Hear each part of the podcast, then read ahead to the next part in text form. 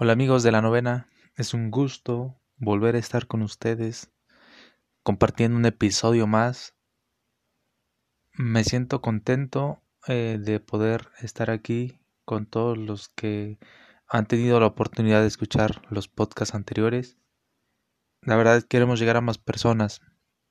Por tanto, si es tu primera vez por aquí o ya llevas tiempo escuchándonos, por favor, ayúdanos a compartir más personas eh, podrán escuchar estos mensajes tan bonitos que queremos transmitir. El día de hoy no va a ser la excepción. Hoy vamos a compartir un tema eh, muy importante para muchas personas. El temor. Y ese temor es en general temor a fracasar, temor a ser diferente que los demás, temor a no ser lo que quizás otros esperan de nosotros. Así que quédate y esperamos que estos episodios te puedan ayudar a ti a convencerte de lo que realmente puede ser. Así que, sin más que decir, iniciamos hoy.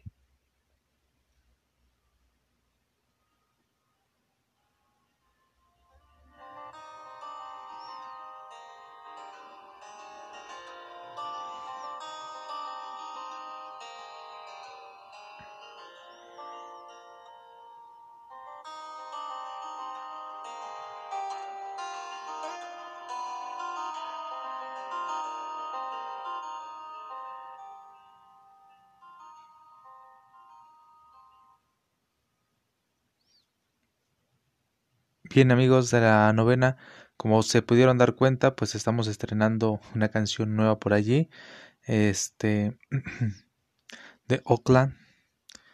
Eh, es una pequeña grabación muy bonita, me gustó mucho el estilo musical.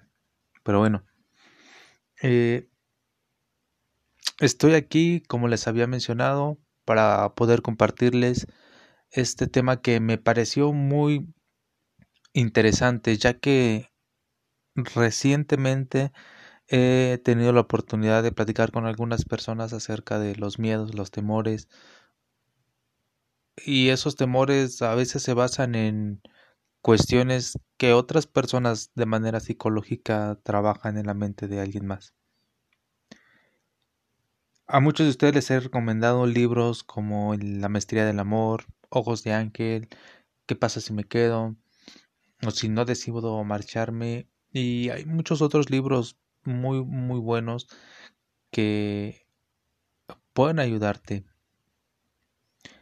Sin embargo, hoy, aunque no les voy a recomendar un libro en particular, sí me gustaría que hoy te abrieras y, y pensaras bien en todos esos temores que te han hecho fracasar. Y es que cuando el, el miedo se hace demasiado intenso, la mente racional empieza a fallar y no sé si ustedes lo han notado. A veces no somos capaces de soportar todas las heridas llenas de veneno. Incluso esos libros de psicología, como les mencionaba, dominan a este fenómeno o denominan a este fenómeno como enfermedad mental. Y pues lo podemos llamar como esquizofrenia, paranoia, psicosis en algunas ocasiones. Lo cierto es que estas enfermedades aparecen cuando la mente racional, es decir, nuestro consciente, aquello que nos hace razonar, están asustadas por diferentes motivos. Y esas heridas eh, duelen tanto que es preferible romper el contacto con el mundo exterior. Y lo vemos con todas aquellas personas que, que se aíslan, que se alejan, porque han sido dañadas, porque están asustadas, porque en su relación de pareja, en la relación familiar, en lo que hoy muchas personas llaman el famoso eh, machismo o el feminismo, que mueven estos movimientos para que algunas personas, mm, ¿cómo lo podríamos llamar? pues sí, para que algunas personas eh, traten de quitar esos miedos sobre un dominio que hay de cierta clase de personas o de cierto género hacia otro. Y esos miedos generan frustración a muchas personas. Debido a esto, los seres humanos vivimos con un miedo continuo a ser heridos. Y esto da orígenes a grandes conflictos donde quiera que vayamos. Y estos conflictos son relacionados con otras personas y provoca dolor emocional. Ustedes han visto esas personas que están tan heridas que a veces es tan difícil abrirse con otros. Pero eso hace que sea más difícil relacionarnos con los demás. Y a veces sin razones aparentes nos enfadamos y sentimos celos y envidias o tristeza por el simple hecho de que estamos rotos internamente. A veces decir te amo puede resultar tan aterrador porque creemos que la otra persona nos va a seguir dañando como alguien lo hizo en su pasado. Aunque mantener una interacción emocional nos provoca dolor y nos da miedo, a veces seguimos intentando tratar de relacionarnos Seguimos iniciando una relación, a veces casando, teniéndonos, teniendo hijos. Debido a esto y miedo, los seres humanos tememos a ser heridos a fin de proteger nuestras heridas emocionales. Y no nos damos esas oportunidades de conocer a alguien más, de darle una oportunidad a alguien más por todas esas heridas emocionales que tenemos. Creamos algo muy sofisticado en nuestra mente, un gran sistema de negación, de decir, es que a mí ya me, ya, me dañaron así. Y no creo que alguna otra persona sea capaz de mejorar esa situación anterior, porque creemos que todos nos van a volver a dañar. En ese sistema de negación nos convertimos en unos perfectos mentirosos. ¿Por qué lo decimos? Mentimos tan bien que nos mentimos a nosotros mismos e incluso nos creamos nuestras propias mentiras. Y eso es porque no nos percatamos de que estamos mintiéndonos en ocasiones, aun cuando sabemos que mentimos, justificamos la mentira y la excusamos para protegernos del dolor de nuestras heridas. Y yo creo que cada persona trata de conocerse lo bastante bien o lo suficiente como para decir sí, creo que yo he mentido por esas heridas emocionales que tengo. Este sistema de negación es como un muro de niebla frente a nosotros eh, que está ahí justo en, en nuestros ojos, que nos ciega, que nos impide ver la verdad. Llevamos esa máscara social porque resulta demasiado doloroso vernos a nosotros mismos o permitir que otros vean lo que en realidad somos. Este sistema de negación también nos permite aparentar que todo, todo, todo o que toda la gente se cree lo que queramos que crean de nosotros. Y aunque colocamos estas barreras para protegernos y mantenernos alejados de esa gente, también nos mantenemos encerrados, y restringimos nuestra libertad porque nos centramos solo en eso que nos ha causado dolor. Solo nos preocupamos en esas heridas y en cierta forma no está mal preocuparnos por esas heridas, pero está mal alejar a otras personas por culpa de esas heridas que creemos que nunca van a sanar o que creemos que algunas otras personas nos van a volver a herir incluso más fuerte que la anterior los seres humanos se cobijan y se protegen cuando alguien dice te estás mintiendo conmigo o te estás metiendo conmigo. No es exactamente así como ocurren las cosas. En realidad a veces eh, un comentario o una palabra que alguien diga creemos que no lo dicen a nosotros con el afán de querer molestarnos, de querer hacernos sentir mal. La verdad es que no. Y entonces usamos esta frase de es que te estás metiendo conmigo, pero es por esas heridas emocionales que tenemos. Lo que sí es cierto es que están tocando una de nuestras heridas mentales y esas reaccionan porque duelen. Y a veces lo hacemos sin querer. Y cuando nosotros tomamos conciencia de que todas las personas que nos rodean tienen heridas llenas de veneno emocional, empezamos a comprender las relaciones de los seres humanos en, los, eh, en algunas otras eh, etnias o razas o culturas denominan el sueño del infierno. Desde la perspectiva eh, algunos creen que de nosotros y todo lo que sabemos de nuestro mundo es solo un sueño. Si examinas cualquier descripción, ya sea, vamos a ponerlo en este caso religiosa, algunas ah, inscripciones religiosas, nos daremos cuenta de que no difiere de la sociedad de los humanos, de modo de todo lo que soñamos, perdón. El infierno es un lugar donde se sufre, donde se tiene miedo, donde hay guerras y violencia, donde se juzga y no hay justicia, un lugar de castigo infinito. Eso es lo que se cree. Entonces los seres humanos actuamos contra otros seres humanos en una jungla de pecadores, seres humanos llenos de juicios, llenos de reproches, llenos de culpa, llenos de veneno emocional, de envidia, enfados, odios, tristeza, sufrimientos. Y creamos todos estos pequeños demonios en nuestra mente porque hemos aprendido a soñar el infierno de nuestra propia vida. Es ahí donde esas heridas emocionales, esas heridas mentales, se convierten en nuestro pequeño infierno. porque juzgamos a otros sin conocerlos, decimos, Él nos va a dañar como me dañaron a mí. Y como decíamos, finalmente nos mentimos a nosotros mismos. Es así como nos castigamos a nosotros mismos en no darnos una oportunidad de abrirnos con las personas.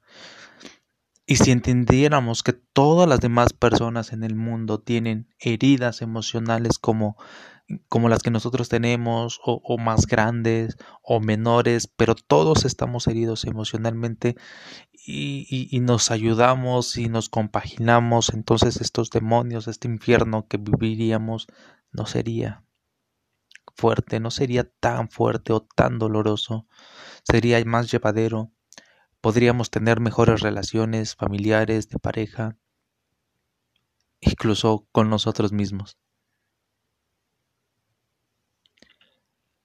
Y todos nos creamos un sueño personal propio, pero nosotros como seres humanos nos eh, predecedieron y crearon un gran sueño externo, ese sueño de la sociedad humana. Es el sueño colectivo de billones de soñadores. El gran sueño incluye todas las normas de la sociedad, sus leyes, eh, sus diferentes culturas y sus diferentes formas de ser. Toda esa información la almacenamos dentro de nuestra mente y es como mil voces que nos hablan al mismo tiempo.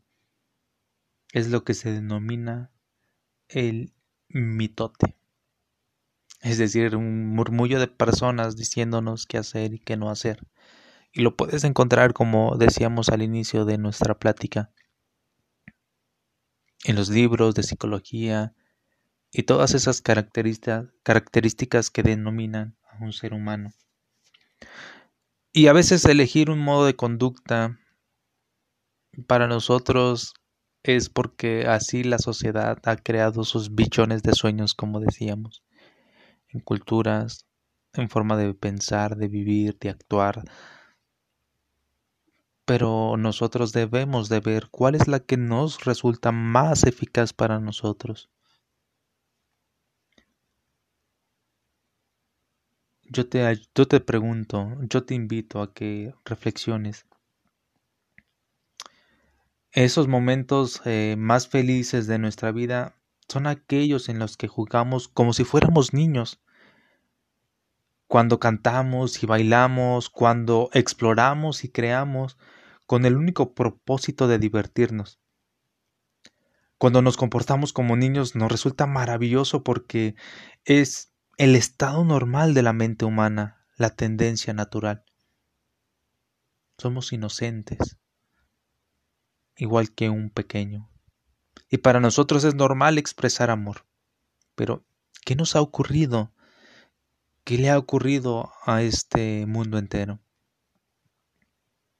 Lo que sucede es que cuando éramos pequeños, las personas adultas ya padecían esa enfermedad mental, una enfermedad altamente contagiosa. ¿Cómo nos transmitieron esa enfermedad altamente contagiosa? Captando nuestra atención, enseñándonos a ser como ellos. Así es como trasladamos nuestra enfermedad a nuestros niños y así es como nuestros padres, nuestros profesores, nuestros hermanos mayores y toda la sociedad en general, toda esa sociedad que está enferma nos ha contagiado a nosotros. Porque captaron nuestra atención y mediante la repetición llenaron nuestra mente de información, de modo que aprendimos y de este modo programamos una mente humana. ¿Sí? Quizás uno de pequeño no guarda rencor. Uno de pequeño, si tiene una pequeña discusión con algún otro amigo, al poco minuto o al poco tiempo ya estamos resolviendo esa situación y como si nunca hubiese pasado nada. Pero aprendimos de los adultos. Y entonces nosotros como adultos les transmitimos esa misma idea a otros pequeños y es un cuento de nunca acabar que siempre va en círculos. Entonces cuando nos va mal en una relación, creemos que es porque nosotros mismos, a pesar de que no sentamos que la hemos regado o que no hemos cometido errores, honestamente creemos que todo es culpable, o toda una persona es culpable de ello.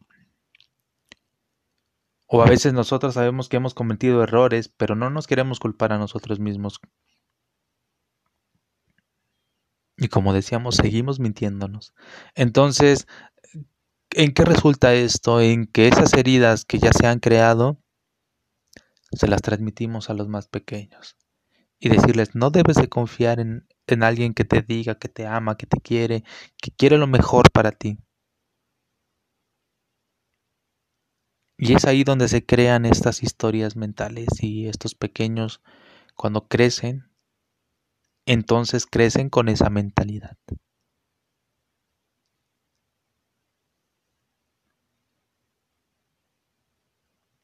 El problema reside en esta programación, esta información que se nos ha almacenado en nuestra mente. Una vez captada la atención de nosotros cuando éramos pequeños, enseñamos ese lenguaje, enseñamos a leer, a comportarnos y a soñar de modo determinado. Domesticamos a los seres humanos de la misma manera que nos han eh, domesticado a nosotros. Como, como, como cuando se eh, domestica a un perrito, a un animal. Con castigos, con premios, con, con llantos, con felicitaciones, con halagos, esto es perfectamente normal ante la sociedad. Lo que llamamos educación no es otra cosa que la domesticación del ser humano. Y sí, a veces al principio tenemos miedo de que se nos castigue, pero más tarde también tenemos miedo a no recibir una recompensa, de no ser lo bastante buenos como para decir que mamá o papá o algún hermano, algún profesor nos dé ese premio que nosotros anhelamos y a veces tenemos miedo a fracasar por la educación que se nos está dando. De este modo es como nace esa necesidad de ser aceptado ante la sociedad. Antes de eso no nos importaba lo que eh, estamos haciendo. Las opiniones de la gente no son importantes y no lo son porque no solo queríamos jugar, sino vivimos en el presente. Eso era lo que éramos como niños, pero lo anterior que mencioné es justo lo que nos pasa cuando captan nuestra atención y nos enseñan lo que ellos han vivido como seres humanos y entonces programan nuestra mente hacia un sistema de dolor y de sufrimiento.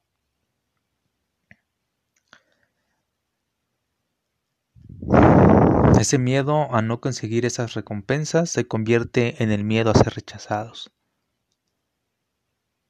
Miedo a no ser lo bastante buenos para otra persona. Y es lo que hace que intentemos cambiar, lo que nos hace crearnos una imagen. Y eso es lo que intentamos proyectar según lo que queramos que seamos, solo para ser aceptados solo para recibir un premio.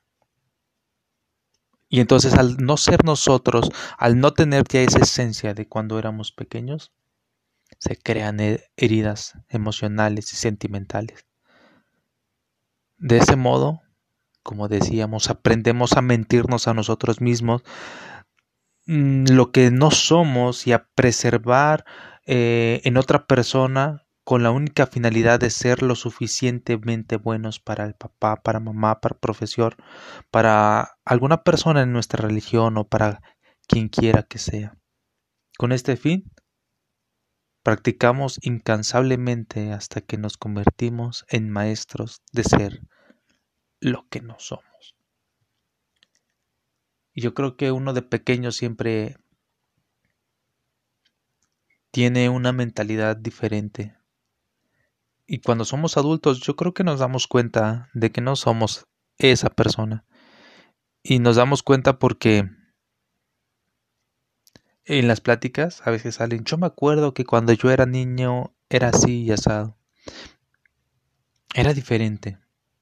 Pero no, no relacionamos eso con el tipo de educación que se nos ha, se nos ha dado. Nos han borrado esa esencia de, de ser niños. Así que con este tipo de educación, pronto olvidamos quiénes somos realmente y empezamos a vivir nuestras propias imágenes porque no creamos una sola, sino muchas diferentes, según los distintos grupos de gente con los que nos hemos relacionado.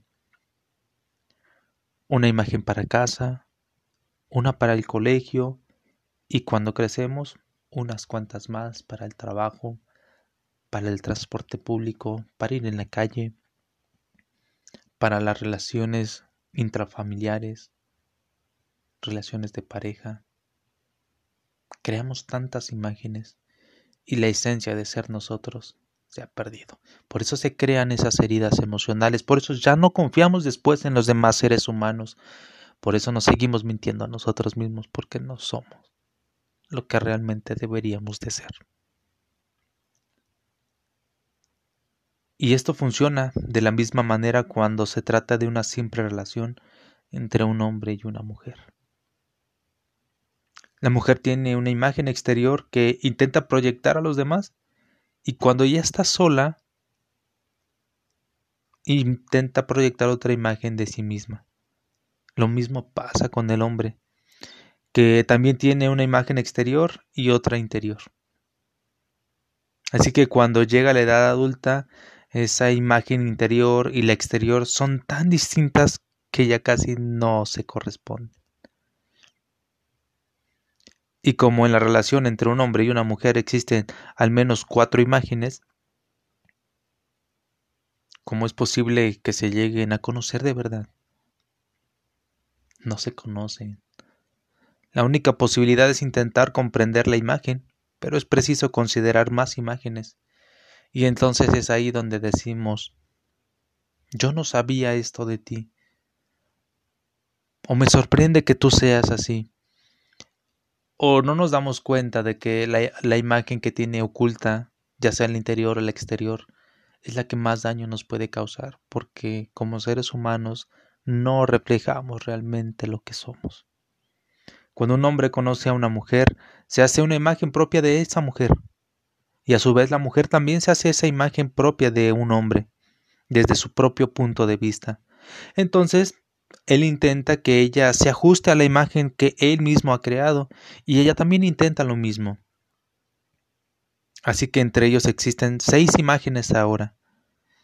Evidentemente, aunque no lo sepan, se están mintiendo el uno al otro. Su relación se basa en el miedo, en las mentiras y no la verdad, porque resulta imposible ver a través de toda esa bruma, de todas esas imágenes. De pequeños nosotros no experimentamos ningún conflicto porque no fingimos ser lo que no somos. De pequeños somos lo que realmente somos. Nuestra imagen no cambia realmente hasta que empezamos a relacionarnos con ese mundo exterior y dejamos de tener la protección de nuestros padres. Y esta es la razón por la que la adolescencia resulta particularmente difícil. Porque en el caso de que estemos preparados para sostener y defender nuestra imagen, tan pronto intentamos proyectarla al mundo exterior y este la rechaza. El mundo exterior empieza a demostrar no solo particular, sino públicamente que no somos lo que fingimos ser.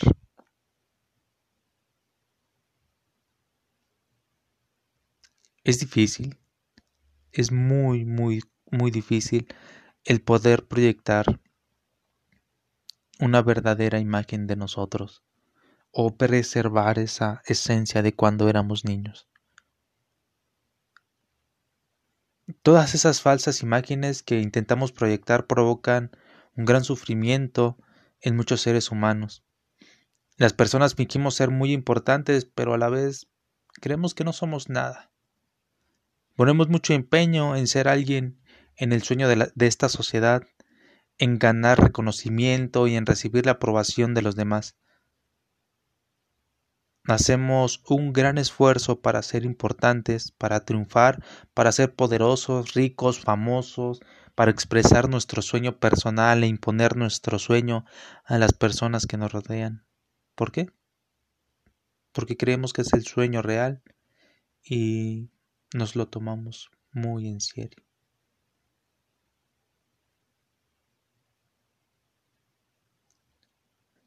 Por eso se crean todas estas heridas y vacíos emocionales.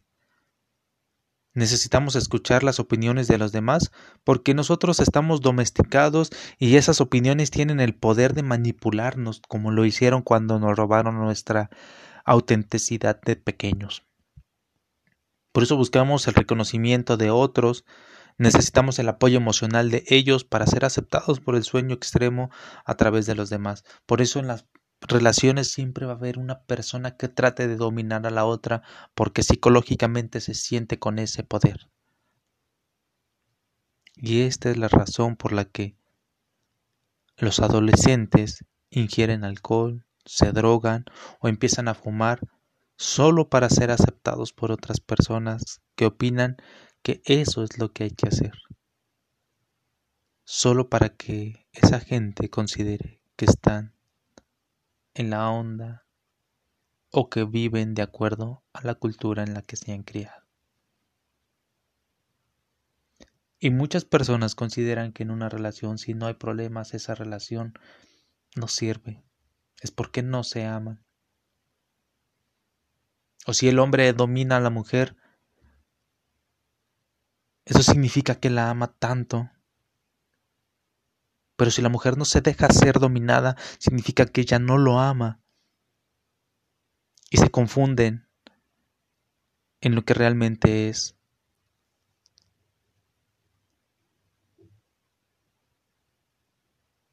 Por eso yo te invito a, que te autoexamines y veas todas esas imágenes que has proyectado ante la sociedad, ante las demás personas y y elijas la que realmente es la que te representa a ti. No sabemos, entre tantas imágenes, cuál es la verdadera imagen que nosotros intentamos proyectar. Lo que sí sé es que ser auténticos va a costar tan tanto trabajo y va a ser tan difícil porque vivimos en una sociedad en la que no es lo que nosotros quisiéramos que fuese. Las relaciones humanas, las relaciones de pareja, siempre terminan mal porque no es lo que nosotros quisiéramos.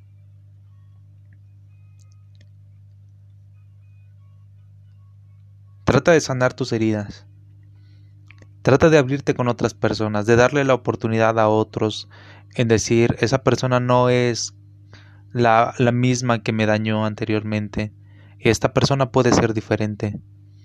Y no nos mintamos a nosotros mismos. No creamos esos demonios que nos van a seguir lastimando, van a seguir haciendo más grandes nuestras heridas. Ábrete, el mundo es muy amplio.